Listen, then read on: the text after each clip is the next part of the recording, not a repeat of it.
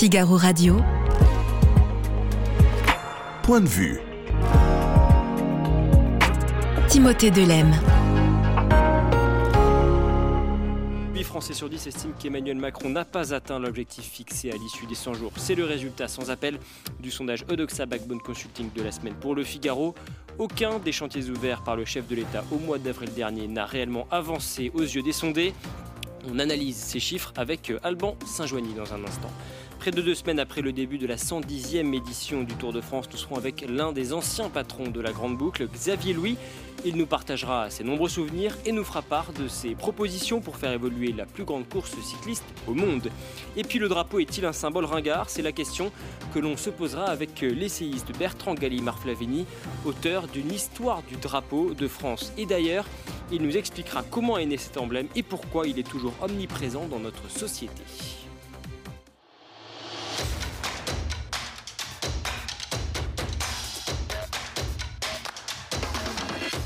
Bonjour Alban Sajoigny. Bonjour. Merci beaucoup d'être avec nous, consultant chez Backbone Consulting. Alors euh, Alban, c'est l'heure du bilan pour, euh, pour la Macronie, ou, ou, tout du moins pour les Français, à la fin de ces fameux 100 jours que, que le président de la République avait décrété au mois d'avril dernier. Alban, ce n'est pas une surprise. Le premier enseignement de votre sondage Odoxa Backbone Consulting pour Le Figaro cette semaine, c'est que les Français sanctionnent assez sévèrement le chef de l'État. Oui, absolument. 70%, 78% des Français estiment qu'Emmanuel Macron n'a pas atteint ses objectifs. Euh, il est vrai que les, Français n'avaient pas énormément d'espoir sur ces euh, délais euh, très courts de 100 jours où le symbole napoléonien avait été largement évoqué. Et on voit que d'ailleurs, ils sont très sévères sur la partie justice et ordre en particulier. Cela répond aussi et renvoie au, contexte très agité des dernières semaines. Ils sont 81% des Français à estimer euh, qu'il n'a pas du tout avancé sur ces questions-là. On va y revenir effectivement en détail sur tous ces objectifs, tous ces chantiers euh, qui avaient été ouverts par, Emmanuel Macron il y a plusieurs semaines. Dans le détail, Alban, sur ce, sur ce résultat, on voit que la majorité des sympathisants de l'ensemble des formations politiques estiment qu'Emmanuel Macron n'a pas atteint son objectif hormis du côté de, Renaissance, même si là aussi, ils sont pas si nombreux que ça à porter un, regard positif sur ces 100 jours. Oui, absolument. Euh, euh, il y a la, majorité euh, présidentielle qui continue de le soutenir. faible, un faible niveau, puisque nous sommes à 60%, il me semble. Qui considèrent que l'objectif est atteint. Et on voit que sur les autres chantiers que sont qu'il s'était fixé, les quatre chantiers qu'il s'était fixés, la protection de l'environnement, 73% estiment qu'il n'a pas fait suffisamment, la lutte contre les fraudes sociales et fiscales non plus à 70%, et la réindustrialisation de la France à 68%, alors que ce sont des sujets qui ont été largement matraqués ces dernières semaines.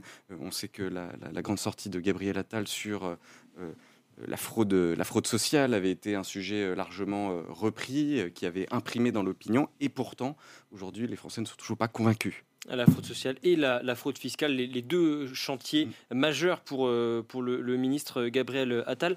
Alors, justement, sur ces objectifs fixés par, par Emmanuel Macron, vous l'avez abordé, il était question notamment de justice et d'ordre public. Compte tenu du, du contexte de ces, derniers, de ces derniers jours, de ces dernières semaines, on voit que là aussi les, résultats sont assez, euh, assez euh, nets euh, et, qui ne vont pas vraiment en faveur du, chef de l'État. Non, non, toujours pas. Et puis on l'a vu dans la gestion de cette crise qui a duré à peu près une semaine. on pourra, on pourra revenir dessus sur le bruit aussi médiatique, sur le bruit dans l'opinion que cela a pu susciter. ça a renvoyé à énormément de, de défaillances de l'État, des ministres qui se sont affaiblis, qui ont pris des risques, que ce soit Gérald Darmanin, Éric Dupont-Moretti, ou on a vu la fantasque proposition d'Éric Dupont-Moretti de proposer un flyer pour aider les parents à mieux éduquer leurs enfants, qui a fait un, bide total. Et on le voit à la suite de ça dans les, possibilités de, de, remaniement, parce que les Français veulent que le chef de l'État s'exprime, mais visiblement il n'y aura pas d'allocution demain, alors qu'elle est largement attendue. le remaniement est évoqué. Et justement, ce remaniement, il, est plus que jamais souhaité par les Français. Oui, alors c'est assez euh, paradoxal parce qu'il est euh, à la fois souhaité. 65% des Français estiment qu'Emmanuel Macron doit changer de Premier ministre, et puis il y a un certain nombre de ministres qui veulent voir euh, écarté, puisque hormis Sébastien Lecornu, que les Français finalement ne connaissent pas si bien, est sauvé, puisque 34% souhaite qu'il reste. Le ministre des Armées. Le ministre des Armées, parce que historiquement c'est un, un, ministère qui n'est pas sujet beaucoup à la polémique. mais on constate véritablement cette, cette, volonté de voir le chef de l'État prendre la parole à la suite de toutes, ces, manifestations, de toutes ces violences urbaines, de ces émeutes. Et euh, il est crucial qu'ils le fassent très prochainement. Donc euh, c'est plus des réponses et de l'ordre qu'ils attendent, justement, euh, que simplement un remaniement qui, s'il n'est pas politiquement fort, ne changera rien. Et je salue les, internautes qui nous rejoignent dans le chat du, Figaro. Bon, bonjour à tous. Nicole06, par exemple, qui nous dit à propos d'Emmanuel Macron il n'a pas convaincu, car même sans tenir compte des émeutes, il n'y a rien eu de, significatif. Si on revient, Alban, sur ces chantiers qui avaient été ouverts par le chef de l'État, et, hormis la question de la justice, de l'ordre public, de la sécurité, euh, rappelez-nous un peu quels sont, les, quels sont les chiffres, quelles sont les avancées, en tout cas aux yeux des Français. Alors, euh, en termes euh, d'avancées, bon, il y a l'environnement un sujet qui est largement euh, plébiscité par les Français. Euh, on sait qu'il y a 60 milliards qui ont été évoqués par euh, Elisabeth Borne, mais encore une fois, là, ça n'imprime pas. Christophe Béchu est un ministre totalement absent, qui n'imprime pas, que ce soit dans les médias ou auprès des, Français. sur la réindustrialisation de la France, il y a aussi énormément de sujets sur la souveraineté industrielle française. On avait vu le sujet de SMP euh, SNT euh, Electronics, qui avait réouvert une immense usine avec de l'aide de l'État au nord de la France. L'ensemble de ces sujets continue un peu d'interroger. On voit des actions concrètement qui sont un peu affaiblies. Les ministres ne semblent pas véritablement avancer. C'est pas tant en fait les, actions du gouvernement qui sont contestées, mais véritablement le cap qui va être donné à la suite de coups d'éclat comme on l'a vu.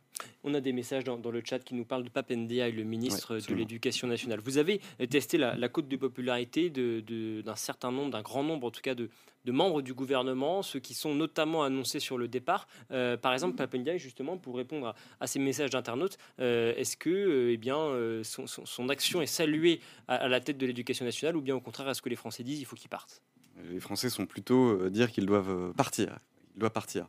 Euh, alors euh, nous, avec notre observateur de l'opinion en ligne, euh, on analyse aussi la visibilité des membres du gouvernement en fonction de leur part de voix. Et en, l'occurrence, Papendiaï occupe 23% des, parts de voix. Il, a, il, récolte plus de 270 000 messages sur les sept derniers jours, ce qui en fait le, premier ministre au sens des, conversations et des échanges. Il est vrai que sa sortie en début de semaine sur CNews euh, l'a mis un peu dans, l'œil euh, de toutes les communautés de droite euh, et d'extrême droite et on a fait un, ministre un peu attaqué, affaibli. Il ne s'adresse qu'à une faible partie des Français. Il est marqué comme étant trop à gauche, toujours étant ce symbole, cette incarnation du, du, wokisme. Véritablement, on voit que l'ensemble de ces actions sur un chantier aussi important qu'est l'éducation en France n'est pas du tout salué. On a l'impression que les Français, n'ont pas l'impression que cela est véritablement avancé. Et que pensent les Français euh, des autres membres du gouvernement? Est-ce qu'ils souhaitent les voir rester ou bien est-ce qu'ils veulent qu'ils quittent le, gouvernement? Alors, hormis euh, Sébastien euh, Lecornu, qui, qui, est le seul qui s'en tire pas si mal à peu près sauvé. pour ce qui est du reste, bon, Elisabeth Borne, 65% veulent partir. Et d'ailleurs, dans la, la, part de voix en ligne, elle n'occupe que 9% de voix, alors qu'on devrait, techniquement, elle devrait être la première à être évoquée dans l'ensemble des sujets. Ce n'est que 104 000 messages la concernant depuis une semaine. Euh, Bruno Le Maire, lui, est à 4% de part de voix, 52 000 messages.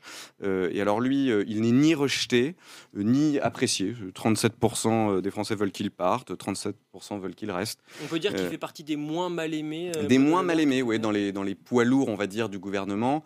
il reste assez. oui, il est, il est en stabilité. Euh, il est, il est en, suspens. Alors que typiquement, un, Gérald Darmanin ou un Gabriel Attal, un, Éric Dupont-Moretti ou Marlène Schiappa, eux, euh, les Français n'en veulent plus vraiment. Alors Emmanuel Macron, lui, a décidé de ne pas s'exprimer euh, pour ce, pour ce 14 juillet. Alors pour être tout à fait exact, Alban, voici ce qu'il a déclaré depuis Vilnius, vous savez, où il participe à ce, à ce sommet de l'OTAN ces jours-ci. Euh, voici ce que dit Emmanuel Macron. J'ai dit que je ferai un point autour du 14 juillet. Je vous rassure, je ferai un point autour du 14 juillet. Mais je ne vous ai donné ni la date, ni la forme, et je vous les donnerai en temps voulu. Est-ce que les Français comprennent cette décision du chef de l'État de ne pas s'exprimer lors de cette traditionnelle interview du, 14 juillet, en tout cas une interview qu'on a l'habitude de, voir. Ça aurait pu paraître assez cohérent finalement qu'il s'exprime à cette occasion. Ça ne sera pas le cas. Qu'en pensent les Français? C'est la tradition que le chef de l'État s'exprime la nouvelle année, au 1er janvier, et au 14 juillet. En l'occurrence, là, il ne le fera pas, alors que c'est précisément ce qu'attendent les Français. Ils ont besoin d'un bilan, de savoir où ils vont. 60% euh, auraient souhaité ou attendent euh, cette, prise de parole. On ne sait pas, il y, a, probablement un peu un, sentiment de, dépassement aussi qui est, ressenti par les Français, car quand on reste muet, euh, c'est peut-être que le président a des doutes, on, ne sait pas véritablement, ce qui instaure une atmosphère d'incertitude. Et euh, il a repoussé donc, euh, donc cette allocution. Et c'est pour ça que le remaniement n'est pas la chose la plus attendue. Et on le voit dans, l'ensemble des commentaires que l'on peut voir euh, en ligne. peut savoir ce qui va se passer. Alors, à, Backbone Consulting, justement, en ligne, vous, surveillez tout particulièrement ce qui se passe sur les réseaux sociaux, euh, Alban Saint-Joigny. On va faire un petit bilan, si vous le voulez bien, de l'année écoulée, ce qui fait parler, ce qui fait le, moins parler. Quels sont les, sujets, les thématiques les plus abordés sur les réseaux sociaux cette année? Alors, il y en a au moins euh, trois. Euh, je commencerai en fait chronologiquement, mais parce qu'il nous est arrivé le plus récemment, et j'irai déchronologiquement donc. Euh, il y a euh, donc Naël, euh, qui a vraiment été l'un des, on va dire, le buzz numéro un, et après tout, ça dépend ce que l'on qualifie d'étant le buzz, mais en termes de viralité de l'ensemble du nombre de messages, 18 millions de messages sur une semaine, c'est absolument énorme. Il y avait deux journées qui avaient été vraiment en termes de pic de volume conversationnel. Sur l'ensemble des réseaux sociaux Oui, sur l'ensemble des réseaux sociaux et même dans, dans, les médias en ligne dans son ensemble et tous les commentaires que l'on peut lire sur les forums, les blogs, etc. Donc il y avait la journée du 29 juin avec la marche blanche et aussi le 1er juillet avec les commerçants qui appelaient à se barricader. Et donc euh, il faut savoir que les deux plateformes qui ont été euh, les plus utilisées, les plus plébiscitées euh, sont TikTok et Snapchat, qui ont été les principales plateformes de relais, ce qui nous change notre, habituel Twitter, Facebook. Et donc, il y a aussi beaucoup de, de contenus de, et de comptes de médias en ligne tels que Brut, aussi BFM, Mediavenir, Serfia, qui ont été des relais d'opinion aussi sur cette séquence. Euh, si euh, on prend un autre buzz, euh, c'est celui de l'affaire Palmade, qui est un fait plus sociétal, peut-être moins politique, mais les Français se passionnent pour le fait divers. Et en l'occurrence, l'affaire Palmade a été un vrai feuilleton. Pour il y a eu plus de 800 000 messages à ce moment-là. C'était quasiment autant que la guerre en Ukraine ou la réforme des retraites. D'accord. c'est absolument énorme. Et si l'on regarde en fait les recherches sur, sur Google, le mot palmade a été autant recherché que celui de Trump au même moment, ce qui est, un indicateur, un bon indicateur du volume d'intérêt que les Français et les internautes portaient euh, à ce type de sujet. Et puis on voit euh, avec ce qui s'est passé, euh, l'attentat d'Annecy au couteau, ou encore l'affaire avec Émile, euh, récemment. Il y a une passion euh, des Français pour ce, genre de sujet. Il y a une passion française pour le fait divers Ah oui, absolument. Et on le voit parce qu'il euh, il, il y a un transfert, en fait. Ils ont l'impression que ça pourrait être eux. quand il y a un accident de voiture, certes, on parle plus de, Pierre Palmade que de la personne qui a eu un accident de voiture. Mais les Français s'y voient. Et on le voit, on peut même. il y avait un fait il y, a, trois ans quand Society avait sorti son double numéro sur Xavier Dupont de Ligonnès c'était l'un des numéros euh, les plus vendus de l'histoire de Society. Il revendait ça à Pont sur, euh, sur, sur, Le Bon Coin après. Et puis ce troisième buzz, qui est donc euh, arrivé très tôt, en fait, au début de l'année, qui est celui avec un sujet sportif et culturel, c'est celui de Zidane et de ah les, propos de, les propos de Noël Legret sur Zidane. Hein? Exactement, qui disait très gracieusement rien à secouer que Zinedine Zidane aille dans la sélection brésilienne. Ce à quoi euh, Kylian Mbappé avait répondu Zidane, c'est la France, on ne touche pas à la légende. C'était un, message qui avait été vu plus de 113 millions de fois. Et c'est un sujet qui est assez intéressant, parce qu'au départ, on est vraiment sur un sujet sportif qui a viré et basculé en fait dans le champ politique, puisque la ministre euh, des Sports euh, est montée au créneau pour demander à Noël Legrette de s'excuser, de présenter ses excuses à Zinedine Zidane. Et puis Noël Legrette était dans une séquence aussi, lui, très affaiblie, très difficile, puisqu'il s'est retrouvé euh, à, devoir démissionner euh, au, mois de, février. Euh, l'actualité des réseaux sociaux Alban, c'est également cette loi européenne qui prévoit de réfréner la diffusion des contenus dits sensibles.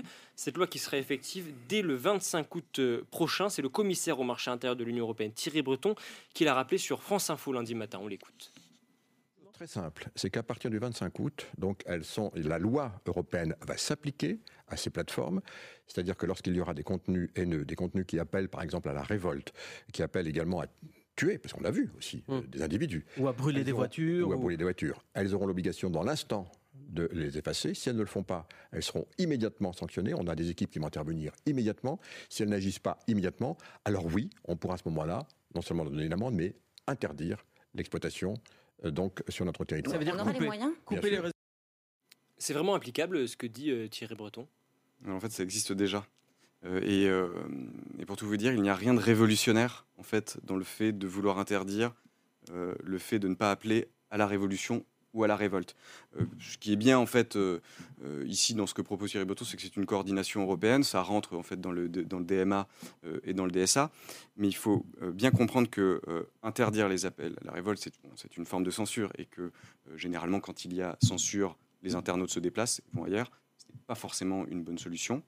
Et, et aussi, il existe déjà la possibilité en fait euh, de faire appel euh, à l'autorité judiciaire, de signaler en fait sur euh, les plateformes des contenus qui pourraient être semblés euh, illicites. C'est déjà interdit. En fait, on, peut déjà, on a déjà les outils à notre disposition pour pouvoir signaler un contenu haineux, un contenu euh, diffamatoire, un contenu qui appellerait euh, au meurtre, euh, au saccage. Oui, mais ça pose, la question de, ça pose la question de la modération, parce qu'à partir de quand peut-on parler d'un contenu haineux ou d'un contenu qui appelle à l'émeute? Alors, tout dépend des critères Qu'est-ce que veut dire euh, la haine Euh, Qu'est-ce que veut dire euh, appeler à la révolte? L'importance, en fait, c'est qu'au début, bon, la modération aujourd'hui se fait de manière artificielle. Quand on voit le volume de messages, les hommes, enfin les hommes et femmes ne pourraient pas humainement modérer cette quantité astronomique de contenu. En revanche, ce qu'il est possible de faire, c'est de mettre l'intelligence artificielle au service de l'intelligence humaine. Et de là-dedans, il faut bien vraiment euh, retenir que euh, c'est une question de, confiance, encore, d'en appeler au, bon sens. Et ce que rappelle euh, Véronique Reissoul, donc la présidente de, Backbone, dans son dernier livre, L'ultime pouvoir, c'est le- bon sens collectif. Et on le voit d'ailleurs très bien sur, Reddit, qui est un, réseau social un peu à part, qui fonctionne sous la forme de, forums et qui est géré par des modérateurs. Et on le voit quand ils avaient fait leur fresque collective, euh, qui était une œuvre d'art digital, on va dire. Et au début, si vous regardez cette œuvre, il y avait euh, des croix gammées et des organes génitaux. Si la voilà regardée aujourd'hui, c'est recouvert de, euh, bonbons, de, euh, Pokémon et, que sais-je. Donc il y a aussi cette capacité de faire confiance aussi aux modérateurs humains, de voir aussi le bien. Et l'avantage bon, sur Reddit, c'est que, premièrement, quand on les, c'est- classé sous forme de ce qu'ils appellent les sub, euh, subreddits, donc par thème, donc on sait où on va. Donc si c'est marqué généralement si euh, euh, s'il y a un contenu voilà complotiste, c'est affiché, donc on sait où on met les pieds. Après, donc et les systèmes de modération sont faits favorablement, c'est-à-dire qu'ils ont des outils aussi pour modérer, ils ont de l'intelligence artificielle, c'est pas fait manuellement comme ça peut être le cas sur les autres plateformes. Merci beaucoup, Elman Saint-Johnny, consultant Merci chez vous. Backbone Consulting. Autant de, de sujets que l'on continue bien sûr de, de suivre sur le Figaro.fr. Et puis les résultats du sondage de la semaine sont bien sûr à retrouver euh, sur notre site internet à l'onglet politique. Figaro Radio. Point de vue. Timothée Delem. Bonjour Xavier Louis. Bonjour Timothée. Merci beaucoup d'être avec nous. On est très heureux de vous recevoir, passionné de, cyclisme que vous êtes, ancien directeur du Tour de France de 1987 à 1988. C'est Jean-Marie Leblanc qui vous avait succédé à l'époque avant l'actuel patron du Tour, Christian Prudhomme. Alors quelques mots d'abord, si vous le voulez bien, sur la course. Je sais que vous la suivez avec euh, toujours autant de passion. Nous venons d'entendre d'ailleurs un, certain nombre de têtes d'affiche côté euh, français, David Godu, Julien Alaphilippe, Thibaut Pinot, ça c'était juste avant le, début du Tour. Ils affichaient de, de grandes ambitions et on va pas le leur euh, reprocher dans de là, mais c'est vrai que après bientôt presque deux semaines de course, on est un petit peu déçu quand même. Dessus, non, je pense qu'ils sont, ils sont à leur place. Euh, Godu est encore dans le, dans le top 10, euh, ce qu'il euh, ce qu'il peut effectivement revendiquer, j'ai envie de dire. Je crois que Thibaut Pinot aujourd'hui même euh, fait un rapproché. Euh, il y a euh, également euh, Romain Bardet qui est aussi euh, dans les 15, en- dans, ce qu'on appelle le top 15. C'est vrai aussi que ce sont des coureurs, je pense à ceux qu'on a cités, Godu, Pinot, Bardet, qui sont des coureurs expérimentés, qui ont plutôt tendance à bien marcher en troisième semaine. on s'en rapproche. Ça veut dire qu'on va vibrer davantage la semaine prochaine? On peut imaginer, sait jamais ce qui peut arriver, mais on peut imaginer qu'il fasse une remontée, donc qu'il se rapproche dans les des cinq premiers. Est-ce que vous pensez, vous pensez que David Godieu a raison de, de continuer à vouloir jouer le général? Pour l'instant, oui. À l'heure qu'il est, euh, je pense que déjà dimanche soir, on verra bien. Il y a quand trois étapes excessivement difficiles, dont le Grand Colombier demain. Euh, je pense à Jouplane surtout, euh, sur Morzine. Sont des, bon. Bah, si effectivement il a pu faire un rapproché, bon, au contraire, il faut continuer à jouer le général. Si ça peut arriver, s'il a eu un coup de, moins bien et qu'effectivement euh, il se retrouve, il se retrouve plus loin, bah, à ce moment-là, il, il jouera plutôt victoire d'étape. Comment est-ce que vous expliquez que les Français n'arrivent pas à franchir ce palier qui leur permet de jouer les tout tout premiers rôles? Vous savez, dans, le, dans le cyclisme, euh, on l'a mondialisé. Donc il ne faut pas voir le, Tour de France avec l'œil qu'on avait à l'époque de Bernard Hinault. Euh, tout le monde oublie que l'époque de Bernard Hinault, que j'ai bien connu, il y avait une centaine de coureurs au départ et en gros 4-5 euh, nations qui se disputaient l'épreuve. Aujourd'hui, on a mondialisé et c'est une bonne chose. Donc, qu'un Français regagne le tour, ça ne pourra pas se comparer avec ceux qui l'ont gagné euh, à l'époque. Donc, c'est beaucoup plus difficile, tout simplement. Et dans chaque génération, il y a quelques phénomènes. Bon, on les a aujourd'hui, on les a euh, sous les yeux, j'ai envie de dire. Pogachar, euh, Vingegaard, qui sont des phénomènes hein, euh, et qui, sont effectivement capables de, de, gagner le Tour de France. On sait au départ du Tour, et on voit bien ce qui se passe, on sait au départ du tour les deux, trois coureurs qui peuvent gagner le Tour de France. Aujourd'hui, nous n'avons pas dans le cyclisme français ce coureur. C'est tout. Et il y en a un, il y en a un en tout cas qui a failli remporter le Tour de France en 2019. Thibaut Pinot, vous l'avez évoqué euh, au début de, de cette interview. Thibaut Pinot qui a dit hein, que c'était son, dernier Tour de France. Où est-ce qu'il se, où est qu'il se situe selon vous dans la hiérarchie des, grands coureurs français? Pour moi, euh, Thibaut Pinot, euh, et je l'aime bien, je le connais bien, en 2019, je ne pensais pas qu'il allait gagner le Tour de France. Je pense, je pense pas qu'il allait le, gagner. Il allait faire effectivement une très bonne place. J'ai envie de dire, c'est terrible ce que, je veux dire, mais le fait qu'il l'ait abandonné dans les conditions où il l'a abandonné, ça a fait plus pour sa popularité aujourd'hui, pour l'amour que lui porte le public, que s'il avait fait deuxième ou troisième cette année-là. S'il l'avait fini en étant battu par euh, Bernal. on se souvient de cette émotion extrêmement forte, cette interview qu'il avait donnée en pleurs euh, lorsqu'il avait dû abandonner alors qu'il était en position favorable. Ce que le public adore, finalement, ce que le public adore. Le public a adoré Raymond Poulidor beaucoup plus que Jacques Anquetil. Parce que, parce que c'était un bon perdant, j'ai envie de dire, parce que il leur, il leur, il faisait pas, ils font passer une émotion. Le tour, c'est de la passion, c'est de l'émotion pour le public aussi, pour ceux qui le font, mais pour le public. Et, et, euh, donc Thibaut Pinot, pour le situer, c'est un excellent coureur, c'est un, bon coureur. Ce n'est pas ce n'est pas un phénomène comme on a eu avec Anquetil ou Bernard Hinault pour prendre les, les, coureurs français. Mais alors, qu'est-ce que vous retiendrez finalement de ce coureur Thibaut Pinot? Le côté bad boy du garçon qui a un peu la poisse ou bien celui qui est devenu justement le, le chouchou du public? Je, Non, non, je, retiens le côté euh, chouchou du public aussi pour une autre raison. Je veux dire, c'est le panache. Il a remporté, je dirais, plus que faire dixième du tour, gagner les étapes qu'il a gagnées, la première à Port-Entruy, mais également, évidemment, euh, tout le monde s'en souvient, euh, au sommet du Tourmalet. C'était magnifique, ça fait rêver les Français. Et, donc, euh, je dirais, ça vaut mieux que, plusieurs podiums sur le Tour. Limite, on, se souvient à peine qu'il a fait troisième d'un Tour de France, mais on se souvient de sa victoire à l'Alpe d'Huez, à Port-Entruy et, surtout au Tourmalet. Vous parliez de, la rivalité Vingegaard-Pogachar. Vous qui avez un certain recul sur ce Tour de France, est-ce que vous diriez qu'ils sont en train d'écrire ensemble par cette rivalité une des plus belles images une de, ce, sport et de l'histoire du Tour de France? En tout cas, ils s'inscrivent dans, effectivement, dans les grands Tours de France. Les grands Tours de France, c'est toujours des, Tours de France où il y avait un duel. Anquetil Poulidor, évidemment, mais on pourrait, on pourrait parler de Merckx au Cagna. Hein. Euh, donc euh, là, on a à nouveau un duel entre deux coureurs qui sont très proches l'un de l'autre, on le voit bien, euh, une grande incertitude. et donc c'est passionnant quand il y a un duel. On a connu trop de, Tours de France où c'était écrit d'avance et où dès la première étape de montagne, il y a un coureur qui a semé la course. Et puis après, on se battait pour être deuxième, troisième. c'était c'était pas intéressant. Oui, je pense que c'est parti pour être un, un, très beau Tour de France. Et une rivalité qui va, qui va durer probablement des années. Alors, on va faire des pronostics. Hein. Vous savez, euh, quand Bernal a gagné, on a dit qu'il va en gagner 5 ou 6. Là, on attend Evenpool. On, on, attend, voilà, on, on attend d'autres. Il y en a plein qui, qui frappent à la porte hein, encore. Donc, c'est pas sûr, peut-être mais c'est pas certain. Et en tout cas, tous les coureurs qui arrivent, donc, euh, on l'a dit, dans les Alpes ce vendredi 14 juillet, avec euh, une arrivée au mythique col du Grand Colombier. Je crois que c'est une étape qui vous tient particulièrement à cœur. Elle me tient à cœur parce qu'il est devenu mythique. C'est une vieille histoire, en fait. Je suis rentré au Tour de France, pour tout vous dire, en 1977. Et tout de suite, on m'a confié euh, le Tour de l'avenir. C'est le Tour d'avenir, c'est le conservatoire du, cyclisme. Vous savez que les, grands vainqueurs du Tour récent ont gagné le, Tour de l'avenir précédemment.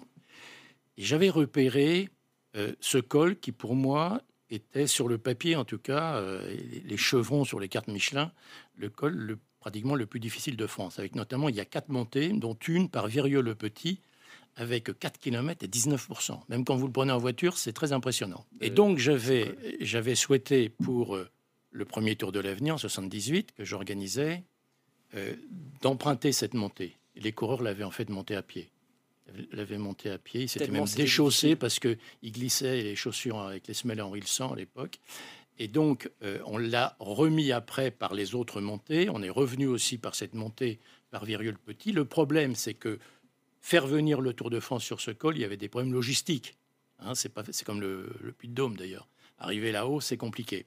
Et donc, il a fallu attendre de nombreuses années avant que le tour y vienne. Et maintenant, il, y vient régulièrement et je m'en réjouis parce que c'est effectivement, d'abord, c'est un très bel endroit, un endroit magnifique et, c'est effectivement euh, un très beau col. Et en plus, le fait qu'il y ait quatre montées possibles euh, permet euh, plein de, de variantes. Et c'est la cinquième fois en 12 ans que la Grande Boucle passe par ce, par ce col du Grand Colombier. Euh, des arrivées au sommet, il y en a, il en a plein. Il y a, on en a cité, l'Alpe d'Huez, le, le Tourmalet, le Mont Ventoux, le Galibier. Qu'est-ce qui fait qu'une étape devient mythique à ce point-là? Parce que parce qu'il y a le décor. Jamais que le Tour de France, par rapport à tous les autres sports, c'est un décor aussi. Donc il faut, il faut, il faut bien remettre ça dans, dans cette perspective. Et puis, bah, évidemment, les arrivées, les, montées, c'est là où c'est impressionnant. C'est pas ce qui va se passer, quel coureur va démarrer, à quel moment, est-ce qu'il y en a un qui va pas avoir un, coup de barre, etc. Donc, euh, c'est un spectacle extraordinaire. Euh, vous avez euh, l'imprévu, vous avez de la couleur, vous avez le côté danger en quelque sorte, parce qu'il y a aussi il y a les descentes qui sont très impressionnantes. Donc, les étapes de montagne, c'est du très, très grand spectacle. Et dans l'imaginaire des, Français, est-ce que vous diriez que les Alpes sont un peu au-dessus, et je ne parle pas uniquement d'altitude, euh, que, les étapes des Pyrénées? Moi, je ne fais pas la différence, parce que c'est le Tourmalet, euh, c'est quand même des étapes aussi, mythiques. Hein. Non, il y, a, dans les Alpes des cols excessivement difficiles. Il y en a un d'ailleurs que, mon avis, qui est un des plus difficiles aussi, euh, peut-être même plus que le Grand Colombier, parce qu'il est plus long, c'est Jouplane c'est je crois que c'est dimanche qu'il y a l'étape de, de C'est 10 km à 10%. J'avais instauré pour le classement de la montagne un petit, un petit barème en quelque sorte pour classer première catégorie, hors catégorie. C'était de multiplier le nombre de kilomètres de montée par le pourcentage moyen. Alors ça vaut ce que ça vaut, mais ça permettait à 50, quand on avait 50, de commencer à, mettre, à dire que c'est une première catégorie. Quand on passe les, les 80, 70, 80, c'est hors catégorie. Alors surtout si c'est placé, ça dépend où c'est placé dans l'étape, si c'est au début, si c'est à la fin. Mais Jouplane, qui est généralement placé à la fin, oui, c'est un vrai hors catégorie. Grosse, grosse difficulté. À titre personnel, si vous deviez nous partager votre, votre meilleur, votre plus beau souvenir sur le Tour de France, lequel serait-il? J'en ai beaucoup et euh, j'ai envie de dire, c'est quand j'ai découvert le Tour de France en invité en 1975. J'ai eu la chance, c'était, je réalisais un rêve de gosse euh, ce jour-là un rêve de gosse qui avait été entamé il y a exactement 70 ans, en 14 euh, juillet 53, quand j'ai vu le, Tour de France arriver à Luchon et Robic gagner. Et je rêvais de suivre une étape du Tour de France dans la voiture d'un directeur. Et j'ai eu la chance en 1975 d'être invité, de suivre une moitié avec Félix Lévitan, l'autre moitié avec Jacques Godet. C'était l'étape Pau-Saint-Lary-Soulan. Il y avait encore, il y avait encore un certain Eddy Merckx euh, dans la montée. Et je l'ai fait cette montée dans la voiture de Jacques Godet, c'est un très grand souvenir, évidemment. Et en tout cas, euh, le Tour de France continue après année de, passionner, les, de passionner les Français. C'est encore le cas cette année, en tout cas. France Télévisions qui affiche une moyenne de 3,7 millions de téléspectateurs avec un pic à près de 8 millions pour euh, la neuvième, la neuvième étape, celle du Puy-de-Dôme. Comment est-ce que vous expliquez ce succès de la Grande Boucle? Je pense qu'on peut faire mieux. Ah, on peut faire mieux encore? Oui, on, on peut faire mieux. Je vous dis, ce qu'il explique, c'est que c'est devenu la télévision. Ce qui est extraordinaire, c'est que le Tour de France a toujours été à la fois valorisé par les nouveaux médias, et c'est aussi ce qui a permis la progression de ces nouveaux médias. L'apparition de la radio et des directs radio, c'est sur le Tour de France, dans les années 20. la télévision, le premier direct, c'est en 64, la télévision. Et comme il y a eu des progrès techniques extraordinaires qui ont été faits, on a des images d'une qualité merveilleuse et d'une très bonne réalisation, il faut le dire, c'est un gros travail. Les réalisateurs font un travail formidable. Donc ça explique, c'est qu'on le sait très bien, qu'une euh, grande partie de ces millions de, téléspectateurs, euh, en France et à l'étranger d'ailleurs, une partie, c'est des passionnés qui, s'intéressent à la course. Une, majorité, je pense, c'est pour le décor. C'est une, une évasion extraordinaire. Alors, il y, a, il y, a, quand même ce côté aussi de la course qui rend, qui ajoute un petit plus. C'est pas simplement un, documentaire sur la France. Et donc, euh, c'est ce qui explique. C'est un formidable spectacle télévisuel. Les Américains me l'avaient dit quand on avait négocié les premières fois avec les, Américains. Les Japonais étaient venus, alors qu'ils n'avaient aucun coureur dans, les années 80, étaient venus sur le Tour de France parce qu'ils s'étaient rendus compte que c'était un spectacle télévisuel, télévisuel extraordinaire. C'est un direct, c'est un feuilleton en plus. On, se quitte le soir, on va, on, va voir demain ce qui va se passer, on se donne rendez-vous. Vous vous rendez compte, c'est un feuilleton. C'est c'est extraordinaire. Et c'est pas du tout, contrairement à ce que certains pensent, un sport individuel, c'est vraiment un sport d'équipe. Alors c'est un sport individuel qui se court par équipe. y a, parce qu'il y a des courses contre la montre aussi. Bon, il y a des épreuves contre la montre. Mais une grande course comme le Tour de France, en tout cas, c'est quasiment impossible de la gagner sans avoir une, grande équipe. Si, il y, a, un exemple. Euh, Greg LeMond en, en, 1989, il n'avait quasiment une, une équipe, j'ai envie de dire, de, bras cassés. Il l'a réussi. Il vaut mieux avoir une équipe, c'est sûr mais, euh, mais on, peut, on, peut, on peut gagner quand même. C'est pas c'est pas rédhibitoire. Alors on va voir les, résultats d'un sondage Harris Interactive publié fin juin qui révèle que 53% des Français se disent intéressés par le Tour de France. Ils sont même d'ailleurs 59% chez les 18-24 ans et 58% chez les 25-34 ans. Un précédent sondage de, l'IFOP en 2008 révélait euh, quant à lui que seulement 32% mmh. des moins de 35 ah ans disaient apprécier le Tour de France. Qu'est-ce qui s'est passé entre les deux? C'est très intéressant. Je m'en suis entretenu rapidement dimanche avec euh, Christian Prudhomme. Euh, on constate effectivement depuis euh, pratiquement on gagne un point par an, envie de dire en ce moment. Hein. ce, qui, est énorme. oui. et alors surtout c'est ça. Et on, on enfin j'ai pas d'explication pour ma part pourquoi il y a cet engouement chez les jeunes. Ça c'est très intéressant. Alors est-ce est-ce que, peut-être c'est les nouvelles techniques, vous savez, les Strava, etc., enfin tout ce qui aujourd'hui sur le plan euh, numérique, peut-être aussi, pourquoi pas, le regain du vélo au quotidien fait que, et que les, jeunes sont des pratiquants aujourd'hui beaucoup plus du, vélo, euh, est-ce que c'est ça qui les amène aussi à s'intéresser à la compétition cycliste? Il faudrait, je pense qu'il faudrait pousser l'enquête, mais c'est très intéressant. Il y a un certain nombre de, messages dans le chat du Figaro euh, qui, parlent de, ces affaires de dopage, évidemment, qui ont, miné le, cyclisme et le Tour de France euh, ces dernières années, en tout cas dans le début des années 2000. Est-ce que on peut voir là aussi un, point, un élément d'explication qui fait que ces années, euh, actuellement, il semble que les questions de dopage soient pas derrière nous, on va peut-être pas s'enflammer, mais en tout cas, on en parle moins. Peut-être que ça peut expliquer également cette, ce renouveau, cet engouement des Français, notamment des jeunes? Je pense pas. Je pense que le, le dopage, c'est un scandale la façon dont on, a, on s'est servi du cyclisme, en fait, pour cacher ce qui se passe dans les autres sports. C'est quand même scandaleux. Je pense qu'il n'y a zéro contrôle antidopage dans le football. Il y a zéro contrôle antidopage sérieux dans, dans le tennis. D'ailleurs, s'il y en avait, vu le nombre de pratiquants, il y aurait de temps à autre, ne serait-ce que par accident, des positifs. Vous avez entendu parler d'un footballeur positif?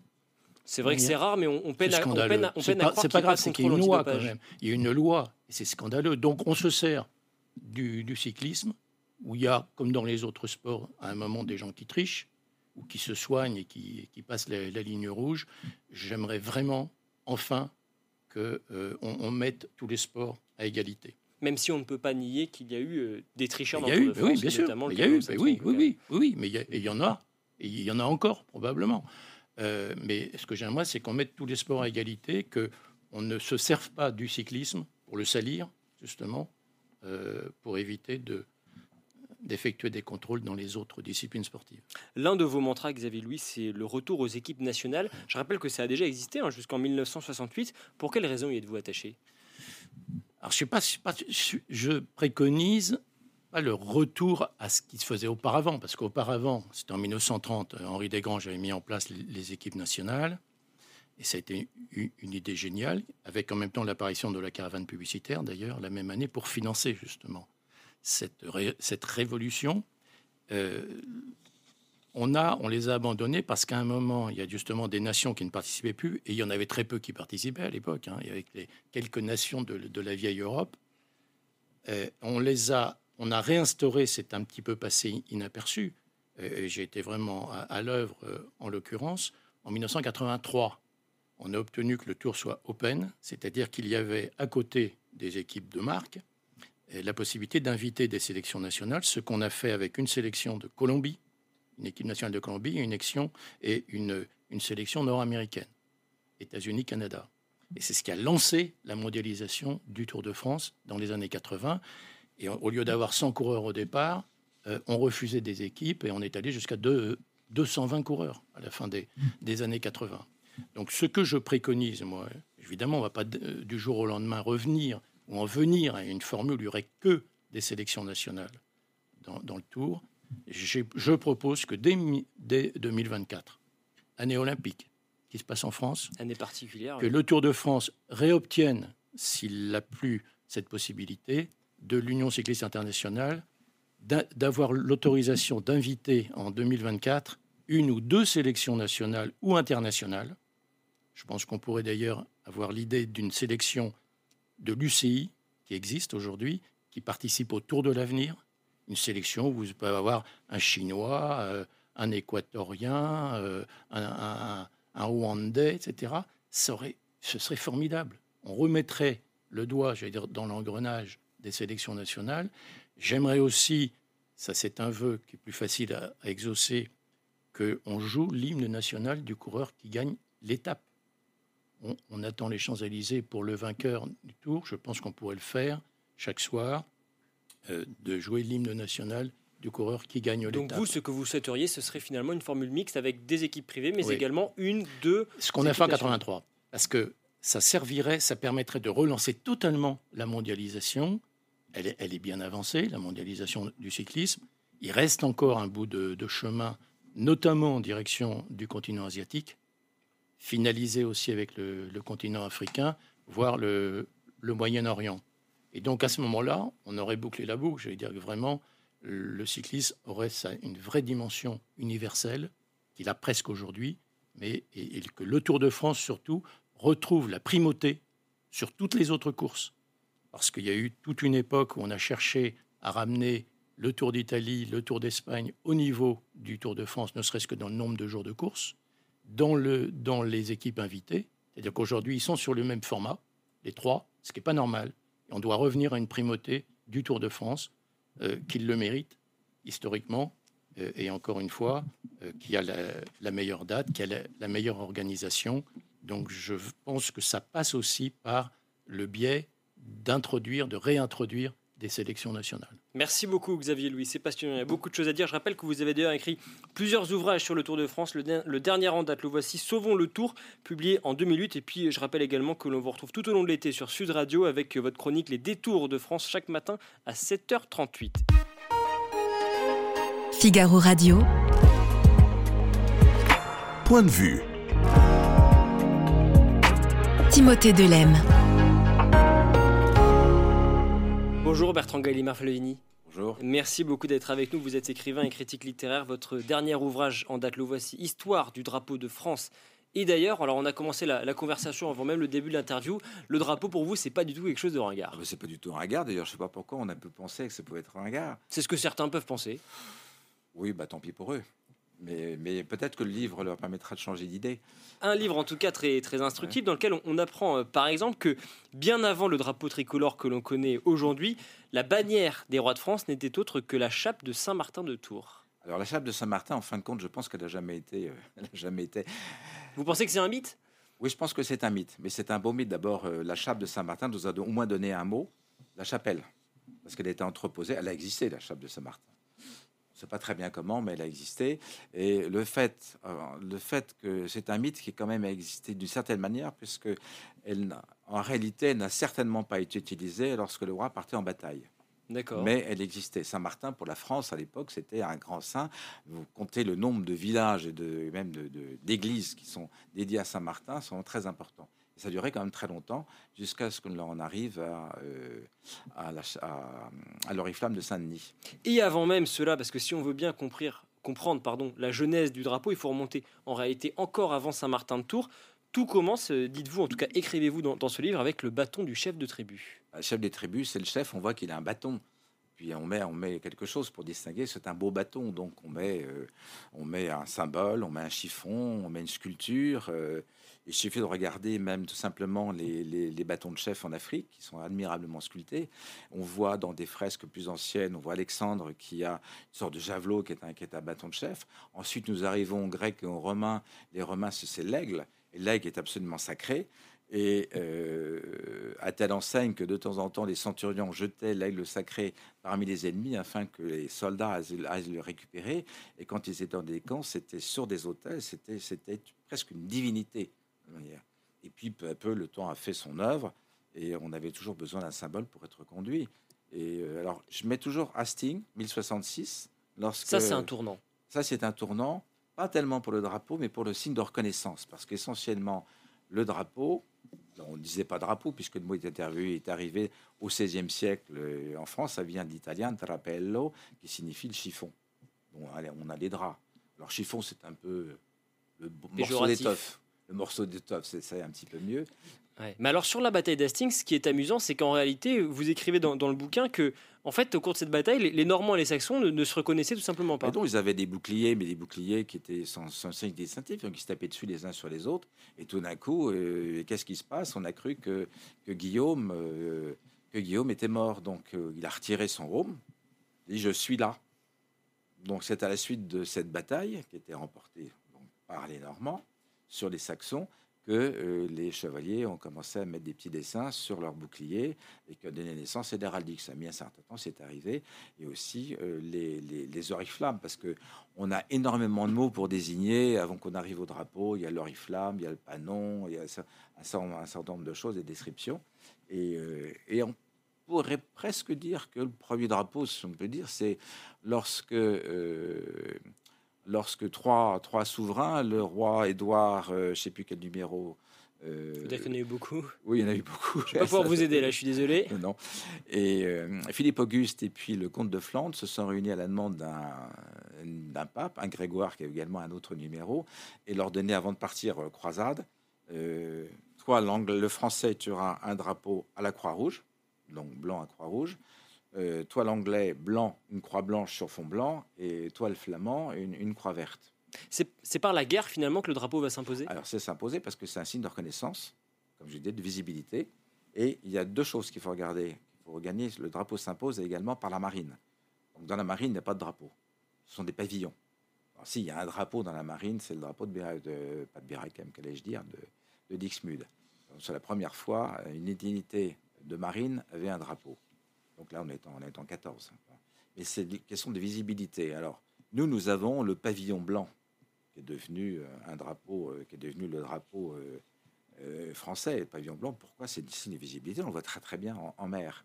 Mais le, blanc, quand même, nous est arrivé beaucoup plus tôt, puisque déjà, euh, enfin, faut peut-être, faut peut-être remonter à Charles, à Charles VI, lorsque son Charles VII, pardon, lorsque Charles VI est mort, ses compagnons ont dit à Charles VII, tu es le roi.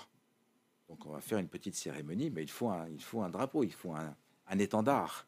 Donc ils ont pris un morceau de tissu et, faute d'avoir des fleurs de lys, ils ont découpé des fleurs de lys. Évidemment, je fais un peu une caricature. pour les poser sur ce, sur ce drap, et c'est comme ça que le drapeau royal est, est né. Et c'est comme ça que le blanc s'est imposé comme euh, la couleur de la monarchie Alors le blanc était couleur de la monarchie toujours, quasiment toujours, parce que euh, Louis VII a déjà utilisé le blanc et les uns les autres euh, ont utilisé le blanc. Et le blanc vraiment s'est imposé, euh, s'est imposé. Souvenez-vous, Henri IV, je pensais que c'était une, aussi une légende. Suivez mon panache blanc, c'était un pavis et ce et vous irez vers la victoire, etc. Et c'est vrai, c'est une belle histoire, c'est vrai. Et puis ensuite, il y a un édit de, Richelieu qui donne euh, deux pavillons, le pavillon blanc pour la marine de guerre et un pavillon à croix blanche sur fond bleu euh, pour le commerce. Mais seulement les commerciaux, les bateaux commerciaux n'avaient pas envie de se faire taper dessus en pensant que euh, les ennemis, notamment les Anglais forcément, parce que l'anglais est fourbe comme chacun sait, et euh, Des propos qui n'engagent que vous. qui n'engage que moi, bien sûr. Mais bon, c'est amusant, mais je les aime bien, les Anglais. En plus, j'ai une descendance anglaise, alors. Bon, Donc, raison de plus. raison de plus.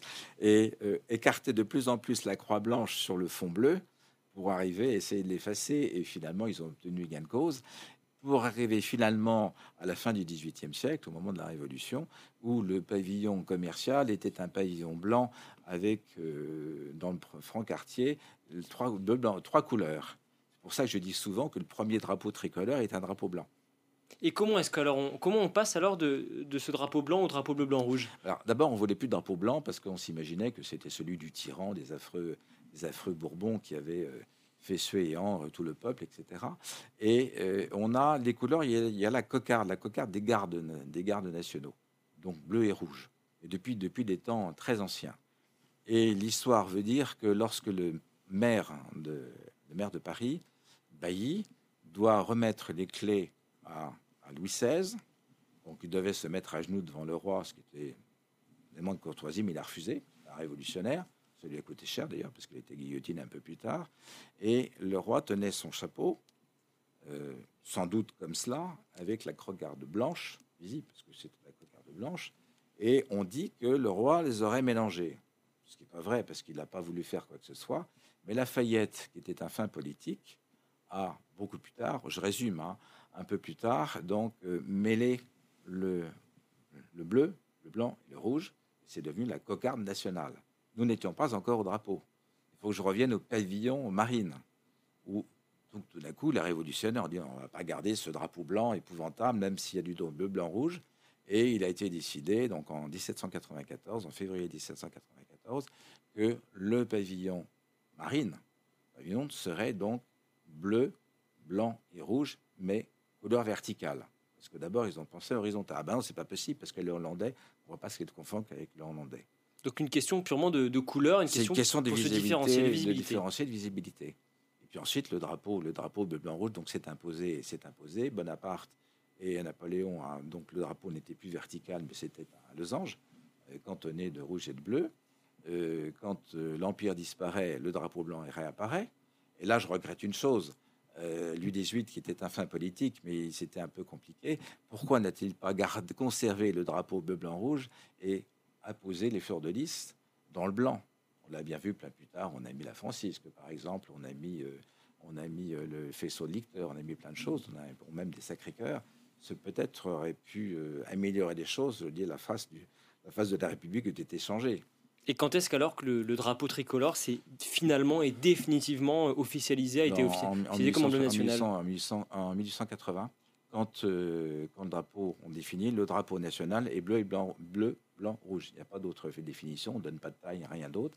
Ainsi que la Marseillaise, qui est devenue le chant, euh, le, chant, le chant national, l'hymne national, pardon, on cherchait le mot. hein. Donc, alors, euh, je vous pose la question, comment met le drapeau blanc et le comte de Chambord? Eh oui, parce que justement, ça c'est un, ça, c'est un épisode assez, assez amusant que vous, que vous racontez d'ailleurs dans, dans le livre avec cette restauration manquée de 1870. Ce jour donc où le comte de Chambord perd le trône parce qu'il refuse d'abandonner le drapeau. il refuse. Il, il- c'était difficile pour lui. Il a été élevé par sa tante, la fille de Louis XVI. Euh, donc, la fille de XVI, dont le père avait été guillotiné, euh, dont la mère avait été guillotinée, dont la tante avait été guillotinée, dont le frère avait été laissé pour mort. Donc, c'était quand même quelque chose de très dur. Elle était un peu fermée. Donc, le drapeau, le drapeau de bleu, blanc, rouge, qu'elle n'a pas vraiment connu, mais c'était quelque chose d'absolument honni. Et euh, donc, je refuse. Mais toutefois, je pense, j'ai plus, je, je raconte un peu, je pense qu'il n'aurait pas été compte de mettre les deux, les deux, les deux pavillons ou les deux, les deux drapeaux. Et j'ai une histoire que j'ai racontée de deux soldats qui ont, qui ont combattu sous les couleurs, sous le blanc, et qui trouvaient que finalement rien n'était gênant. Mais en fin de compte, pour tout dire, c'est que il devait y avoir une rencontre entre, entre le maréchal de MacMahon, président de la, président de République, euh, et le comte de Chambord, rue Saint-Louis à Versailles. Euh, la femme de MacMahon était une Lacroix de Castres très monarchiste. Donc MacMahon a refusé à ce que sa femme aille rendre ses devoirs au comte de Chambord et euh, MacMahon a refusé de se rendre à un rendez-vous. En fin de compte, il a torpillé le comte de Chambord parce qu'il était inféodé aux Orléans. C'est de la politique finalement. C'est là, c'est plus, c'est plus visible. Et bon, ben, il a compris quand euh, quand euh, MacMahon a été élu pour 7 ans, euh, Chambord a compris Qu'il en était fini. c'était pas la peine. Euh, je suis pas sûr qu'il était prêt et qu'il a vraiment voulu euh, prendre sein de la couronne après tout ce qui s'était passé. Mais ça, euh, j'ai pas sa place. Et aujourd'hui, dernière question très rapidement. Aujourd'hui, il existe euh, 254 drapeaux pour euh, représenter tous les pays du monde. Que révèle selon vous cette floraison de drapeaux? Ah, Parce que chaque, le drapeau est quelque chose de sacré. C'est votre identité. C'est votre identité. Vous allez à l'étranger, vous passez devant une ambassade. Ah, c'est la France. Vous vous reconnaissez. Vous vibrez. Bon, pourrez pas entrer dans l'ambassade, mais ça, c'est une autre histoire. Vous voyez maintenant, autrefois, les drapeaux étaient, étaient pavoisés à la fin, pavoisés euh, euh, après les batailles et autres. Maintenant, c'est après les, après les, les matchs sportifs. euh, les drapeaux ressortent. Bon, C'est un symbole d'unité? c'est un. bah, ce serait bien que ce soit un symbole d'unité. Ce qui est un peu dommage, c'est qu'un certain nombre de ressortissants français sortent le drapeau d'origine de leur pays d'origine et le mettent à côté de la France. Mais ça, c'est c'est un vœu pieux de toute façon. Ça veut dire simplement que moi, je leur reproche, mais d'une certaine manière, ça veut dire qu'ils sont encore attachés à leur pays d'origine, c'est-à-dire que c'était leur symbole. Et voyez, euh, j'ai un, autre, un autre symbole que, que je raconte, c'est l'histoire d'un officier qui s'est trouvé en difficulté euh, dans le bled quelque part et euh, ça va pas du tout, il n'est pas bien, ces hommes en difficulté, donc il envoie, une, il envoie un petit escadron d'éclairage pour qu'on qu'on- apporte du- du- pour le sauver. Et lorsqu'ils arrivent, ils voient l'officier en question qui est enveloppé dans le drapeau français, en très bon état, pas le drapeau, mais lui. Et, il leur dit, je, pensais que j'allais mourir, je voulais être enveloppé du drapeau français des trois couleurs, parce que c'est vraiment le symbole. Autre histoire, je découvre à Chantilly une photo du duc d'Aumale, donc un Orléans, donc le fils d'un des fils de Louis-Philippe, qui enveloppé dans un drapeau tricolore, mort. En fin de compte, il était parti euh, dans sa maison en, Sicile, il avait toujours souhaité être inhumé dans son uniforme de général de division. Ça comptait énormément pour lui, parce qu'il avait retrouvé, il s'est retrouvé ses galons après avoir été, euh, supprimé. Et euh, ben, malheureusement, il est mort. Il était déjà un petit peu âgé. Et ses proches l'ont enveloppé dans le drapeau. Le drapeau a recouvert ensuite la bière. Le drapeau existe toujours. Il est à dans sa chambre. Donc vous voyez, il y a quelque chose quand même de sacré. Lorsque le président Gi- Giscard d'Estaing euh, a été inhumé, il y avait le drapeau français et le drapeau de l'Europe euh, cousu ou juxtaposé sur sa bière. Donc il y a, et quand le, drapeau aussi pour, euh, pour un dignitaire de la Légion d'honneur ou des officiers ou des militaires, et même les autres maintenant, on, le met comme une nappe sur le Qatar. C'est vraiment quelque chose de sacré. Pour tous ces pays, c'est sacré. On se bat pour le drapeau, on va délivrer la peau, à telle enseigne que les drapeaux, autrefois, on pique, on pique les, les- les drapeaux de ceux qui ont été vaincus. Oui. Et euh, Montmorency-Laval, euh, donc on a rapporté beaucoup de victoires, et lui et ses, ses drapeaux pavoisaient Notre-Dame. Louis XIV, vous êtes le tapissier Notre-Dame. Maintenant, vous allez aux Invalides et vous voyez les autres. euh, Il y a encore plein d'histoires qu'on pourrait, on pourrait tenir. Et plein d'histoires qui sont à, à retrouver, à lire et à découvrir dans, dans ce livre. Histoire du drapeau de France. Et d'ailleurs, c'est aux éditions Perrin et c'est bien sûr à retrouver en librairie. Merci beaucoup Bertrand Gallimard-Favili Merci à vous. d'être venu dans Point de vue